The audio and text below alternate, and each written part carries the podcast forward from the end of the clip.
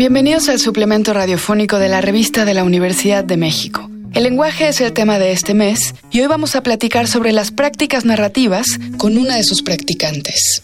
Mi nombre es Andrea Ortega y me presentaría como activista feminista y practicante narrativa. Eh, me interesa el trabajo con personas desde que soy muy joven, quizá desde los 18 años, razón por la cual eh, decidí formarme, o como digo ahora, deformarme en psicología.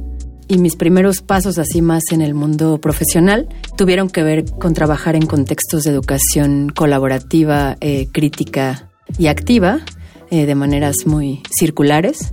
Creo que mi interés sobre todo era colaborar con procesos de reflexión crítica desde lo educativo y poco a poco en ese sentido, fui dando pasos hacia lo comunitario, hacia el trabajo en comunidades y con comunidades.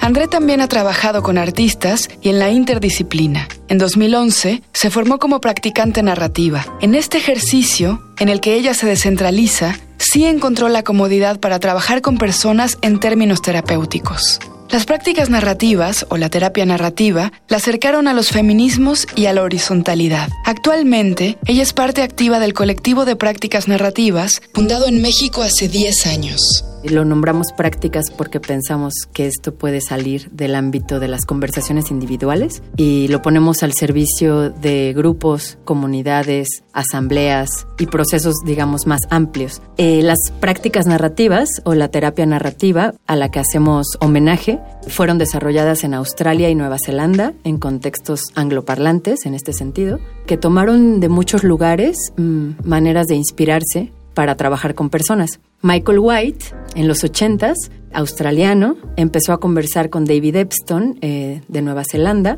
ambos trabajadores comunitarios, y sobre todo Michael muy interesado en poder trabajar de manera realmente terapéutica con las personas con las que trabajaba.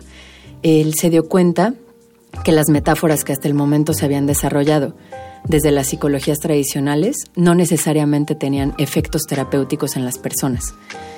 Y entonces empieza a buscar en lugares eh, fuera mm, de las terapias tradicionales o las psicologías tradicionales.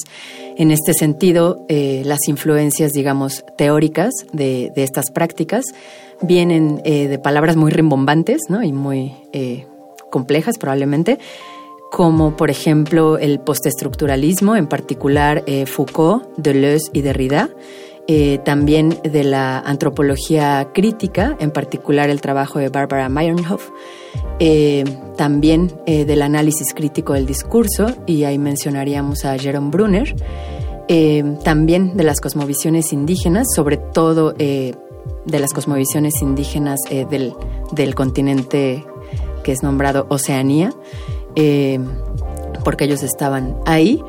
beben también de los territorios feministas, eh, eh, de, las teorías queer y, digamos que aportaciones de nuestros territorios, eh, sobre todo tienen que ver con, con las pedagogías de la liberación propuestas por Paulo Freire. Entonces, bueno, White, digamos que no se leyó todo y lo hizo de un día a otro.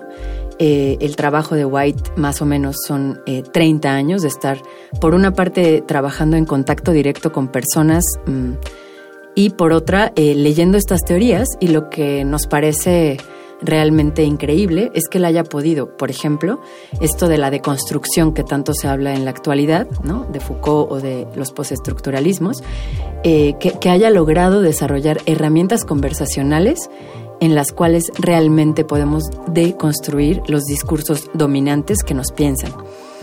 Y entonces, eh, a partir de cada de cada una de estas ideas, Michael desarrolla algo que le nombramos los mapas de las prácticas narrativas y que podemos encontrar en su libro de mapas, eh, que desde el colectivo tradujimos al español, eh, y así se llama, mapas de las prácticas narrativas. Y, y entonces no diría que esto surge de la necesidad de traducir la teoría a la práctica, sino al revés desde la práctica concreta con personas, buscar herramientas en la teoría que nos ayuden a iluminar eh, nuestra, nuestra cotidianidad en lo conversacional. Una de las ideas más importantes para las prácticas es la metáfora narrativa. Esto es, que entre lo que se dice y a lo que se refiere, hay un tercer espacio en el que nosotros nos habitamos. En ese sentido, nuestra invitada nos dice, la manera en la que narramos nuestra historia tiene efectos directos en nuestra capacidad de vivir nuestra vida. Si nos narramos desde discursos dominantes, como son los que, por ejemplo, nos hace tener presentes el capitalismo, pero también el patriarcado, pero también la heteronormatividad, que sería lo dominante, si nos narramos desde esos lugares, muy probablemente nuestras conclusiones de identidad individuales, grupales o colectivas vayan a repetir estos discursos dominantes. Lo que hacemos a partir de las conversaciones narrativas es justamente encontrar estas narrativas no dichas, las narrativas alternas, las narrativas periféricas, y no solo eso, sino las narrativas preferidas por las personas con las que estamos conversando. Todos sabemos cuáles son esos discursos dominantes, pero planteado así, como lo plantea André, es impresionante. Los discursos dominantes nos piensan, ¿Se dan cuenta? Tenemos que recuperar la agencia para no reproducirlos en la narrativa de nuestra vida. ¿Cuál es la labor de las practicantes narrativas en una sesión individual o colectiva?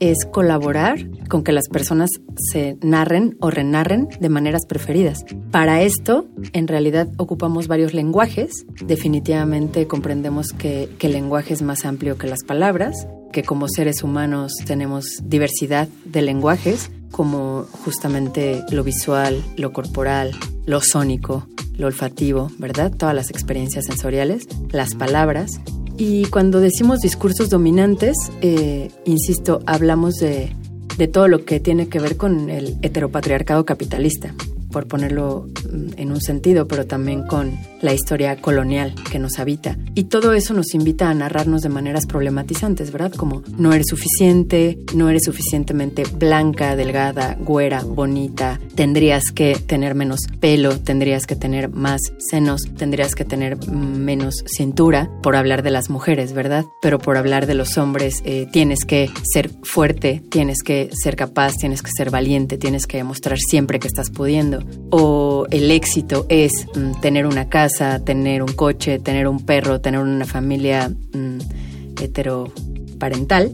Y esto sería lo que nos piensa, digamos, lo que pensamos que es, por decirlo de alguna manera, lo normal. Y entonces eh, eso trayendo a Foucault a la conversación, pues es lo que, lo que corporeizamos en, en nuestras experiencias.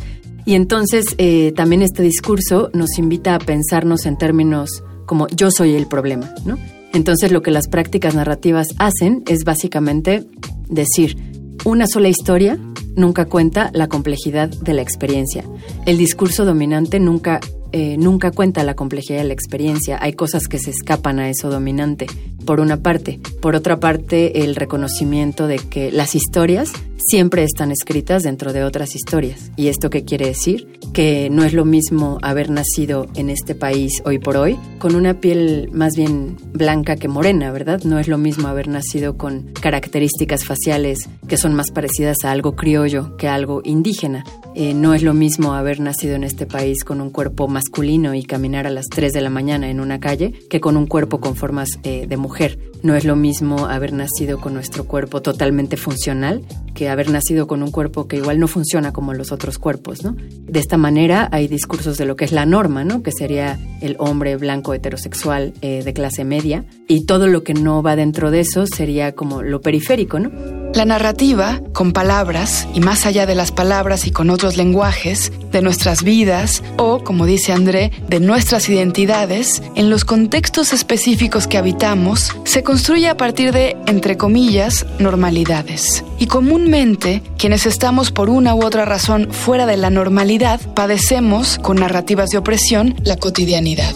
Pues lo que hacemos a partir de las conversaciones es justamente, sí, politizar en el sentido de reconocer esas diferencias de poder y privilegio que implican haber nacido en ciertas posiciones y no en otras, pero no nosotras, nosotros como practicantes enunciando esto por las personas, es decir, al hablar de una posición descentrada e influyente, nos descentramos de nuestros conocimientos profesionales y reconocemos que las personas, grupos y comunidades son expertas en sus propias vidas y que nosotras, nuestra posición sí es a movimientos a partir de las cuatro prácticas que hasta el momento reconocemos, que tienen que ver con atestiguar, que eso podría ser simplemente ver, escuchar, sentir, eh, palpar, atestiguar. Eh, la segunda sería hacer preguntas. La tercera sería documentar. Y la cuarta práctica narrativa sería vincular vidas todas estas cuatro con miras hacia la dignidad de las personas, grupos y comunidades con las que conversamos. ¿Eso qué quiere decir? Que nuestra posición de centrada influyente tiene que ver con poder simplemente hacer preguntas que colaboren con que las personas migren hacia sitios preferidos eh, de identidad. Las conversaciones con una persona o entre varias, con estas cuatro acciones del practicante, pueden suceder en una suerte de consultorio privado, en una asamblea pública o en muchos escenarios diferentes por ejemplo, Entre Nosotras, que es uno mm, de los proyectos que dirijo en el colectivo, y ese grupo tiene que ver con conversaciones terapéuticas para mujeres desde las prácticas narrativas. Eh, mujeres, entendiendo mujeres de manera amplia, ¿no? Mujeres, personas que se reconocen a sí mismas como mujeres. Por ejemplo, otro, otro uso menos evidente podría ser en el trabajo con, con niños y niñas o personas jóvenes y cortas de tamaño, en las cuales también podemos como salirnos de las narrativas dominantes de déficit de atención, hiperactividad, ansiedad, etcétera, y hacemos prácticas, pues sí, desde lo narrativo para que los niños, niñas, niñes se puedan renombrar de maneras preferidas. También estoy pensando en nuestro trabajo reciente con personas que han sido mm, deportadas o retornadas de los Estados Unidos y cómo están haciendo frente a todos los retos que se les están presentando en lo concreto y cotidiano de la vida a partir de grupos, sí, terapéuticos. Pero no solo eso, también hemos puesto al servicio de grupos asamblearios, por ejemplo, estas conversaciones en términos de defensa territorial y también quizá mujeres que hacen frente desde lo asambleario a los acosos y violencias a los que nos enfrentamos todas las mujeres en, el México contemporáneo. Entonces toda esta variedad.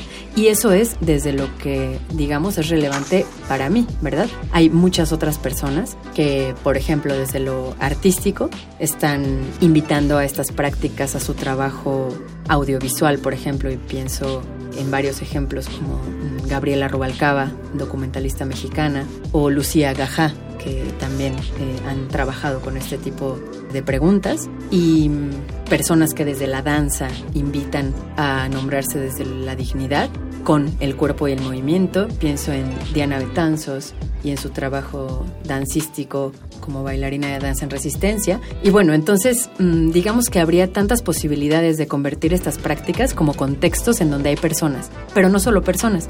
Muchas de las campañas que ahora eh, tienen que ver con defensas territoriales, como por ejemplo Yo prefiero el lago, tuvo que ver con poder renarrar el lago de Texcoco a partir de preguntas y conversaciones narrativas. Entonces, sí diría que estas son como las traducciones que estamos haciendo posibles desde el colectivo junto con todas las personas, digamos que también forman parte del colectivo, cada quien en su contexto, ¿no? Forman parte del colectivo porque se han formado desde el diplomado, pero también porque hacen parte de la maestría en prácticas narrativas para la educación y el trabajo comunitario que tenemos en la Universidad Campesina Indígena en Red, o personas eh, a las que estuve acompañando el año pasado, que es el grupo de trabajo de prácticas narrativas en comunidades en Teocelo. Entonces, vamos, eh, digamos que esto mm, tendría que ver con a, lo mejor la figura de aventar una, una piedrita a un lago pero no solo una, sino varias, y cómo estas ondas eh, van haciendo ondas más grandes, son círculos que son concéntricos pero que se van ampliando y que se tocan unos con otros. Llegamos al fin del programa. Para leer más, les recomendamos el artículo de Los senderos del cerebro semántico de Fernanda Pérez Gay y El lenguaje, la lengua y Jack Lacan de Manuel Hernández. Ambos artículos se encuentran en el número de este mes de la revista de la Universidad de México. Consúltenla en el sitio web www.revistadelauniversidad.mx. En Twitter y en Facebook nos encuentran como arroba revista-unam. Y escríbanos sobre este programa a arroba shubidubi. Gracias a Yael Vais, Miguel Alvarado y Andrea González. Yo soy Elvis Liceaga. Hasta pronto. Este programa es una coproducción de la revista de la Universidad de México y Radio UNAM.